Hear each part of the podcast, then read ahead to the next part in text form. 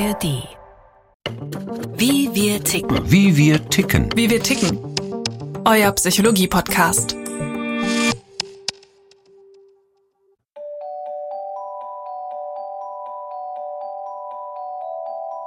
Abreißkalender und Zitatsammlungen sind voll von aufmunternden Sprüchen. Wenn du denkst, es geht nicht mehr, kommt von irgendwo ein Lichtlein her. Oder der hier. Zuversicht ist die Einsicht auf Aussicht. Gut, oder?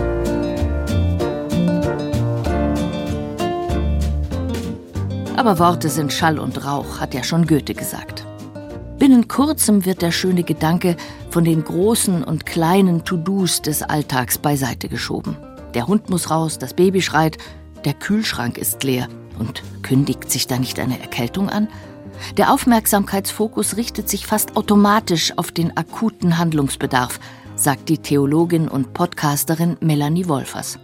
Wer kennt das nicht, dass sich das eigene Gehirn meistens wie von selbst mit den dunklen Punkten, mit dem, was mies läuft, beschäftigt? Was weiß ich zu Hause? Der Müll ist mal wieder nicht runtergetragen, das Geschirr steht unabgespült im Waschbecken oder der cholerische Chef bei der Arbeit oder die gesundheitlichen Probleme.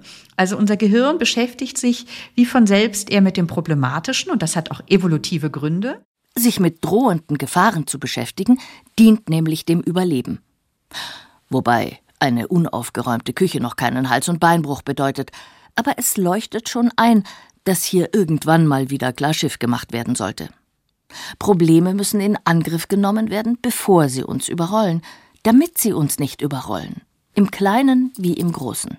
Deshalb der Fokus, sagt auch die Psychologin Andrea Griegelat. Der Versuch, eine einigermaßen funktionierende Gesellschaft zu etablieren, ist ja gleichzeitig der Versuch, das Leben sicherer zu machen, vorhersagbarer zu machen. Wie ginge es sonst wohl zu, ohne Gesetze, Regeln und Konventionen? Vom Straßenschild bis zum Strafvollzug, von der Führerscheinprüfung bis zur Finanzaufsichtsbehörde, vom Arzttermin bis zur Abfallwirtschaft. Also im Grunde breche ich jetzt erstmal eine Lanze für die menschliche Natur und sage, wir sind verletzliche, ängstliche, kleine Wesen. Also das ist doch in unserer Natur, dass wir dauernd versuchen, das Leben auszupolstern und abzupolstern. Ist ja auch okay.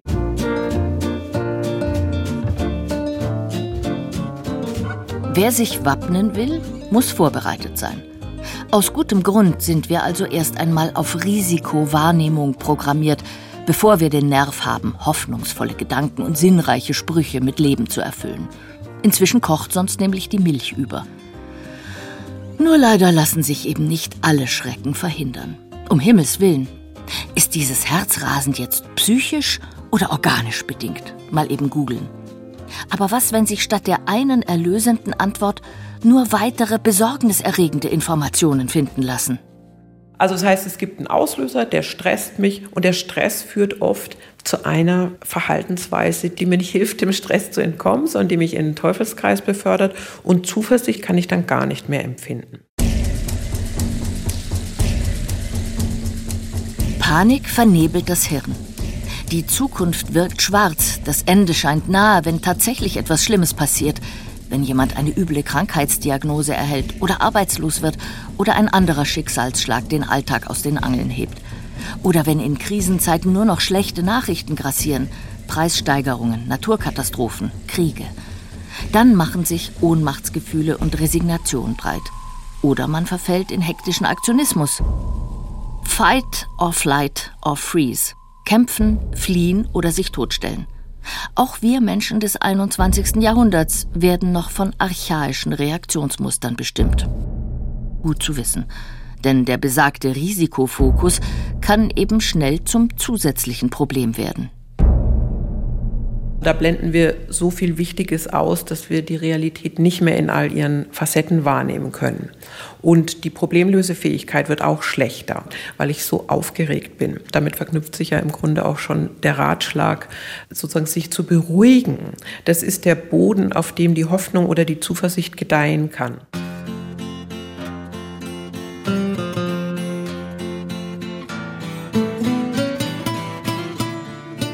Von wegen also, alles wird gut. Zuversicht ist keine emotionale Ressource, die uns auf Knopfdruck zur Verfügung steht. Es braucht schon mehr als ein paar aufmunternde Worte nach dem Motto Kopf hoch und wird schon, um nicht vom Gefühl der Ausweglosigkeit verschlungen zu werden, wenn sich ein Problem nicht in den Griff kriegen lässt. Für Zuversicht muss man sich entscheiden, sagt Melanie Wolfers. Die Theologin bietet einen Lebenshilfe-Podcast an mit dem Titel Ganz schön mutig. Zuversicht ist nicht einfach eine Sache von Glück oder guten Gehen oder weil es das Leben gerade so gut mit einem meint, sondern eine Haltung, die wir einüben können, für die wir uns einsetzen können und zu der wir beitragen können. Und diese Haltung wird natürlich virulent, wenn man merkt, boah, ich bin eigentlich gerade echt bedrängt und in der Krise.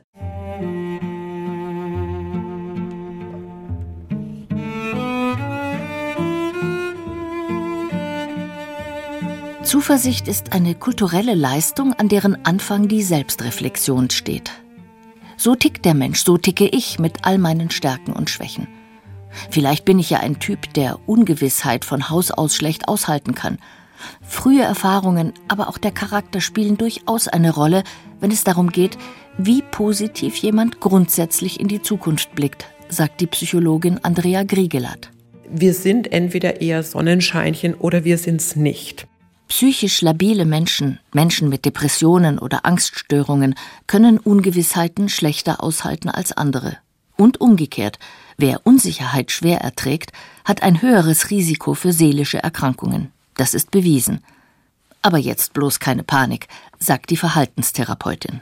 Das heißt nicht, es ist alles verloren und man kann da gar nichts drehen. Aber es heißt, man soll nicht das Unmögliche verlangen. Es gilt, den Rahmen der eigenen Fähigkeiten zu akzeptieren, also realistisch zu bleiben. Muffel bleiben Muffel, wobei man sich schon mal fragen könnte, inwieweit die Gewohnheit zum persönlichen Pessimismus beiträgt. Und weil wir gerade den Tatsachen ins Auge schauen wollen, es gibt keine hundertprozentige Sicherheit. Auch wenn wir in einer Welt unterwegs sind, die rundum sorglos Pakete und Vorsorgechecks anbietet – uns kann jederzeit ein Ziegelstein auf den Kopf fallen, um es einmal flapsig zu formulieren. Ein gewisses Maß an Ungewissheit gilt es zu ertragen. Das ist nicht angenehm, aber ich kann es aushalten. Das ist die Haltung, auf die wir hinstreben, weil die Menschen sich mit dem, was man so Vergewisserungsverhalten nennt, keinen Gefallen tun. Anders verhält es sich mit der Zuversicht. Sie tut oder besser täte uns gut. Wir alle, auch die Sonnenscheinchen unter uns, müssen der Zuversicht allerdings Raum geben, ihr sozusagen eine Tür öffnen, wenn es mental eng wird, um Schreckensszenarien zurückzudrängen und negative Stressdynamiken außer Kraft zu setzen, empfiehlt die Psychologin dass ich mich trainiere, im Angesicht von großen Gefahren und Bedrohungen eben trotzdem meine Aufmerksamkeit nicht permanent in die ungewisse Zukunft galoppieren zu lassen, sondern sie im Hier und Jetzt zu halten, mit allem, was die ganze Achtsamkeitsphilosophie und Achtsamkeitsmethodik und Techniken da zu bieten haben. Theoretisch kennen wohl viele die einschlägigen Empfehlungen zu mehr Achtsamkeit und Entspannung im Alltag – man kann es offenbar nicht oft genug sagen. Bewusst atmen, meditieren, Yoga, Qigong oder ähnliches machen. Immer wieder versuchen, den Augenblick mit allen Sinnen wahrzunehmen und ganz bewusst Grenzen zu setzen. Zum Beispiel keine Internetrecherchen nach 17 Uhr, keine Push-Nachrichten aufs Handy und so weiter. Das Ziel wäre, ab und zu zur Besinnung zu kommen, um sich fragen zu können, was tue ich eigentlich und warum? Welche Motive und Kräfte steuern mein Verhalten? Melanie Wolfers zitiert den tschechischen Schriftsteller, Politiker und Menschenrechtler Václav Havel. Hoffnung ist nicht die Sicherheit, dass etwas gut ausgeht, sondern die Gewissheit, dass etwas Sinn hat, egal wie es ausgeht. Die Erfahrung, das, was ich tue, ist in sich wertvoll und sinnvoll. Ich handle in Übereinstimmung mit mir, mit meinen zentralen Werten, mit dem, wofür es sich zu leben lohnt. Diese Erfahrung ist eine der zentralen Quellen von Zuversicht. Wofür lohnt es sich zu leben? Eine große Frage, auf die es vielleicht nur kleine Antworten gibt und manchmal eben auch gar keine. Mit Kindern spielen, Zimmerpflanzen hätscheln, einen Vogel beobachten, der auf einer Baumspitze wippt und wippt. Ein netter Plausch über dies und das. Das alles kann hilfreich sein, um sich in der Gegenwart zu verankern. In solchen Momenten bleibt die Zeit stehen, sagt man gern, was nichts anderes heißt als im Gefühl der Verbundenheit lindert sich die urmenschliche Angst. Meine Grundüberzeugung ist, dass Zuversicht etwas ist, was nicht schneller wächst wie das Gras, nicht schneller wächst, wenn man dran zieht, sondern dass man eher überlegen muss, wie schaffe ich gute Bedingungen dafür, auf was für einem Humus gedeiht in meinem Leben die Zuversicht. Was läuft eigentlich gut? In Krisenzeiten ist diese Frage definitiv zielführender und mutmachender als das panische Wie soll es bloß weitergehen? Und siehe da, da gibt es vielleicht ein paar nette Familienangehörige, Freundinnen, hilfreiche Ärztinnen oder Pfleger, überhaupt menschliche Gemeinschaft. Ein Garten, die Natur. Zu überlegen, was gibt dir Halt, wo findest du Kraft, fördert das Gute im Leben zutage, das es zu würdigen und zu hegen gilt – Melanie Wolfers nennt ein Beispiel. Die Theologin lebt als Ordensfrau in einer religiösen Gemeinschaft in Wien.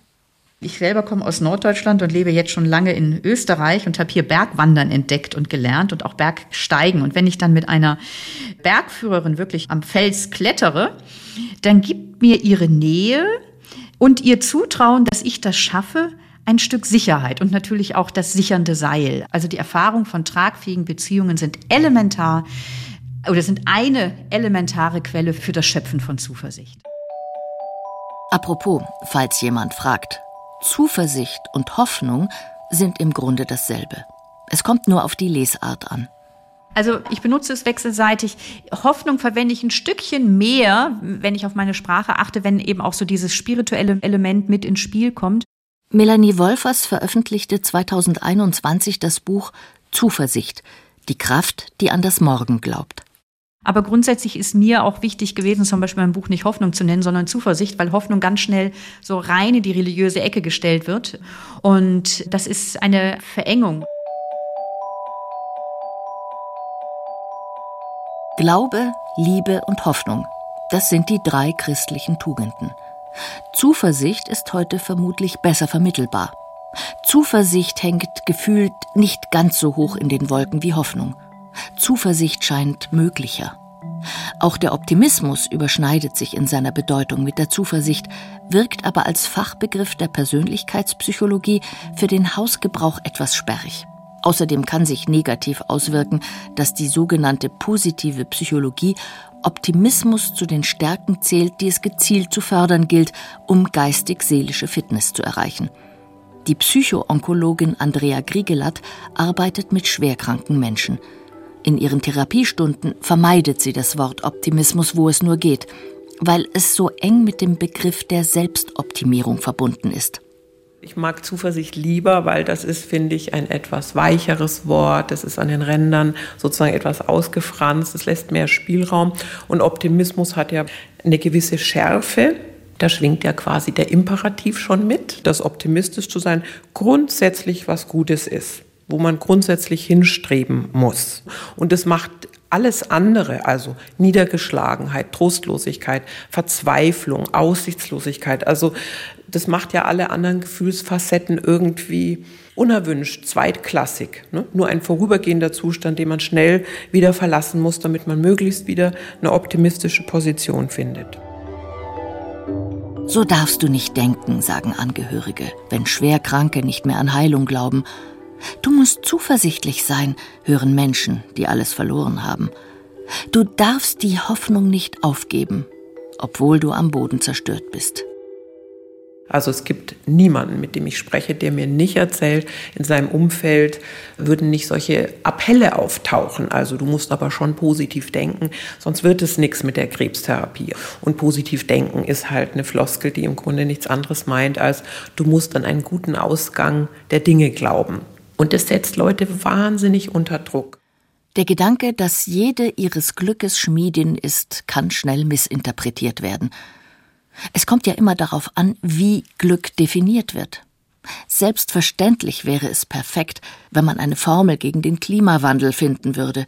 Selbstverständlich wären Spontan- oder Wunderheilungen wünschenswert. Aber die magische Wirkung von Gedanken oder Gefühlen wird generell überschätzt, sagt Andrea Griegelat. Man macht sich da gern falsche Hoffnungen. Viele glauben, auch Betroffene selber, wenn ich optimistisch bin, dann hilft es meiner Heilung. Und das ist aber nicht so, dass es einen direkten Zusammenhang gibt. Dazu gibt es auch Studien, das ist ein ganz belastbarer Befund in der Psychoonkologie, wo wir Menschen eigentlich entlasten können und sagen, also wie sie drauf sind, das spielt nicht eine Rolle dafür, ob sie vom Krebs genesen oder nicht. Aber wie du drauf bist, spielt eine Rolle für dein Wohlergehen. Zuversicht löst keine Probleme. Sie hilft dir vielmehr, im Hier und Jetzt gut zu leben. Für Melanie Wolfers ist Zuversicht mehr als eine flüchtige positive Stimmungslage. Zuversicht hängt damit zusammen, dass wir positive Zukunftsbilder entwickeln. Das hat also was mit Fantasie, mit Vorstellungskraft zu tun. Zuversicht hat etwas mit Handeln zu tun, also eben auch eigenes dazu beitragen, dass das Erhoffte eintritt. Also ich denke, Zuversicht ist ein ganzheitliches Geschehen. Ein Geschehen, in das unsere Emotionen eingebunden sind, unsere Vorstellungskraft, unsere Kognition, unser Wille, unser Handeln, bis hin zu unserem Körper. Wir können auch mittels unseres Körpers dazu beitragen, ob wir ein Stück resignativ in uns zusammensacken oder uns aufrichten und darin auch ein Stück uns aufgerichtet erfahren. Es gibt also viele Anknüpfungspunkte. Das ist doch schon mal eine gute Nachricht. Um einen Ansatz herauszugreifen, um nicht in Lethargie zu versinken, um sich buchstäblich wieder aufzurappeln, hilft es, realisierbare Ziele anzustreben. Ein Friseurtermin in naher Zukunft, ein Urlaub nach der Chemotherapie. So kann neben oder statt der Katastrophenstimmung auch Vorfreude aufkommen. Ich setze mir ein Ziel und ich verfolge es. Und das tut mir gut. Das ist wahnsinnig gut für die Psyche, für das Wohlbefinden insgesamt. Es gibt also etwas Besseres, als den Kopf in den Sand zu stecken, etwa auch angesichts der schmelzenden Gletscher und des millionenfachen Artensterbens, sagt Andrea Griegelat. Das weiß man, Take Action heißt es im Amerikanischen, dass das was ist, was mit Glücksgefühlen, mit Gefühlen von Optimismus und Zuversicht verknüpft ist, wenn ich ins Handeln komme. Das liegt ja auf der Hand. Also das ist der Gegenpol zur Hoffnungslosigkeit, zur Hilflosigkeit. Da liegt es nahe zu sagen, wo könnte ich mich persönlich im Kampf gegen den Klimawandel engagieren. Das wird mir nicht alle Ängste nehmen und das wird nichts an den Prognosen der Wissenschaftler ändern. Aber ich fühle mich halt ein klein bisschen weniger ausgeliefert. Andererseits kann es wichtig sein, gewisse Dinge einfach mal beiseite zu schieben, mal zu vergessen, was einem da irgendwann schwant. Überhaupt ist ja all unser Wirken, Weben und Rödeln ohne Verdrängung kaum möglich. Das Leben endet immer tödlich. Bis dahin allerdings liegt die Zukunft offen vor dir, rein theoretisch. Was ja auch heißt, du kannst sie eben bis zu einem gewissen Grad mitgestalten. Das sogenannte Gelassenheitsgebet wird wohl nicht ohne Grund so oft zitiert. Gib mir die Gelassenheit, Dinge hinzunehmen, die ich nicht ändern kann, den Mut, Dinge zu ändern, die ich ändern kann, und die Weisheit, das eine vom anderen zu unterscheiden. Die Theologin Melanie Wolfers empfiehlt, sich Vorbilder zu suchen. Zum Beispiel Menschen, die mit ihrem Verhalten das Leben vieler positiv beeinflusst haben. Ich habe die Zahlen jetzt nicht mehr so ganz auswendig vor Augen, aber ich glaube, man sagt, wenn 3,5 Prozent einer Gesellschaft sich ganz aktiv für eine Veränderung einsetzen und dann so um die 20 Prozent mitmachen, dann führt das zu einem Umkippen. Und dann werden auf einmal Dinge möglich, die bislang als utopisch und unrealistisch abgetan worden sind. So viel auch zum Thema sich selbst erfüllende Prophezeiungen. Religion, Philosophie und Psychologie, aber auch Kunst, Kultur und überhaupt andere Menschen kennen Maßnahmen gegen Verzweiflung und Hoffnungslosigkeit. Wenn das nicht eine weitere gute Nachricht ist. In der Welt gibt es ausreichend Ideen, um schlechten Prognosen und ungünstigen Perspektiven den Wind aus den Segeln zu nehmen. Zuversicht ist also ganz sicher keine Illusion. Sie kann sich manchmal sogar ähnlich wie ein Wunder ereignen. Gerade Menschen, die durch Dunkles hindurchgegangen sind, die erleben es irgendwie auch als ein Geschenk, wenn nach langer Nacht sich dann auch wieder ein heller Streifen am Horizont zeigt. Wie die Morgenröte, die dir sagt, schau her, ein neuer Tag bricht tatsächlich an.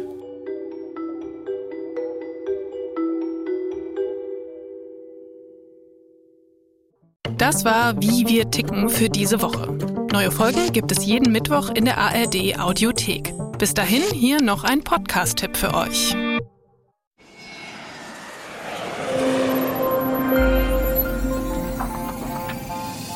In Radio Wissen ist der Name Programm. Wir breiten die ganze Welt des Wissens vor euch aus. Immer gut recherchiert, spannend erzählt und hochwertig produziert. Für alle ist etwas dabei, für Geschichtefans, Leute, die sich für Psychologie und Philosophie interessieren, für Kultur- und Literaturliebhaber und für den Deep Dive in Natur und Technik.